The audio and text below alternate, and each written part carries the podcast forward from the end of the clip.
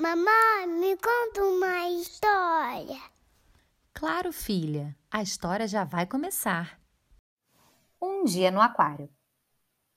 Hoje é um dia muito feliz. Afinal, a turminha da Rebeca vai fazer um passeio para o aquário da cidade. As crianças estão a semana inteira falando sobre isso e estudando bastante sobre os seres do mar, pois querem chegar lá por dentro de tudo. A diversão já começa no caminho. Todos os amiguinhos reunidos, sentados num grande ônibus com suas professoras e ajudantes. Antes do embarque, eles se dividem em duplas, com as quais passarão o dia todo juntos. Durante o trajeto, eles cantam, conversam, fazem jogos de adivinhação e gargalham bastante. A festa já começou. A entrada no aquário foi aquela bagunça gostosa. Todas as crianças ansiosas para o que as esperava. O que será que veriam primeiro? Um funcionário as recebeu e logo começou a explicar sobre o passeio que fariam. Contou um pouco sobre a vida no fundo do mar e todas as espécies que conheceriam. A primeira parada foi para ver as águas vivas. Elas ficam flutuando de um lado para o outro, parece até uma dança. Lindo de ver. O instrutor explicou que elas servem de alimento para as tartarugas.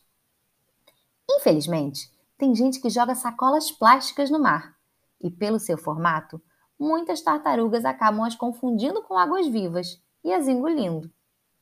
Por isso, precisamos nos lembrar de jogar fora todo o nosso lixo antes de ir embora da praia.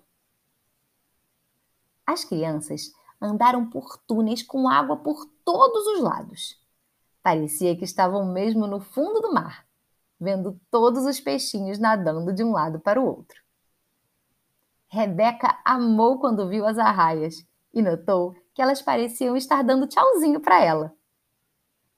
E ela e seus amigos gargalharam ao ver os crustáceos todos juntos, principalmente os caranguejos, que só andam de lado. Todos se assustaram quando se depararam com um aquário cheio de tubarões. Que não imaginavam é que existem muitos tipos deles e não apenas o aterrorizante tubarão branco. Tem, por exemplo, o tubarão martelo, que tem esse nome pois sua cabeça é achatada e cada olho fica em uma ponta. E o tubarão baleia, que é o menos ofensivo para os seres humanos. É claro que peixes não faltaram. Grandes, pequenos, coloridos, exibidos ou quietinhos, existem milhares de espécies no aquário. Rebeca ficou bem impressionada com os peixes das regiões abissais, os lugares mais profundos e escuros do oceano. Eles produzem uma luz para conseguirem enxergar e se alimentam de peixinhos menores. A menina ia caminhando pelo aquário olhando de um lado para o outro. Assim como seus amigos, estava muito encantada. Ela amou saber que as anêmonas são animais marinhos, apesar de parecerem com plantas. É nelas que moram peixes palhaços, aqueles laranjinhas que a fizeram lembrar de um de seus desenhos animados preferidos. Quando o passeio acabou, ninguém queria ir embora. Afinal, tinha sido incrível conhecer o aquário. Um super programa. Foi então que Isabela teve uma grande ideia. Pessoal, que tal transformarmos a nossa sala em um fundo do mar?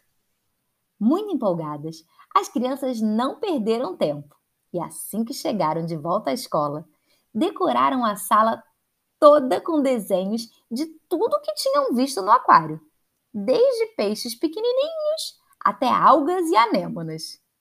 E assim, fecharam com chave de ouro esse dia tão especial.